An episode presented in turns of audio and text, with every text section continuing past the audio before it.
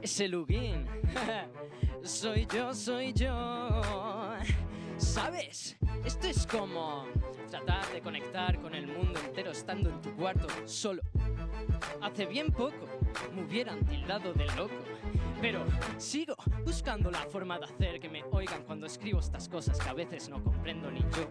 Escucho ese demonio sentado sobre mi hombro y descubro para mi asombro que vuelvo a tener razón. Me dice no empatices con rappers de letras simples y aunque sean tus compinches sal fuera y cómetelos. La industria es una jungla si no ruges, no te escuchan, no luchas por tus terrenos o vendrá otro león. Por eso hago eso de echarle tiempo al cuaderno porque entrenando defiendo las rentas de mi posición. No pueden desplazarme ni con armas nucleares llegué para quedarme, lo saben, soy un cabezón. La clave es tan fácil que no sé cómo no lo hacen. Está en currar hasta tarde más y mejor. No hay sitio para vagos, ni lentos, ni para blandos. Les han engañado. Un artista es un trabajador.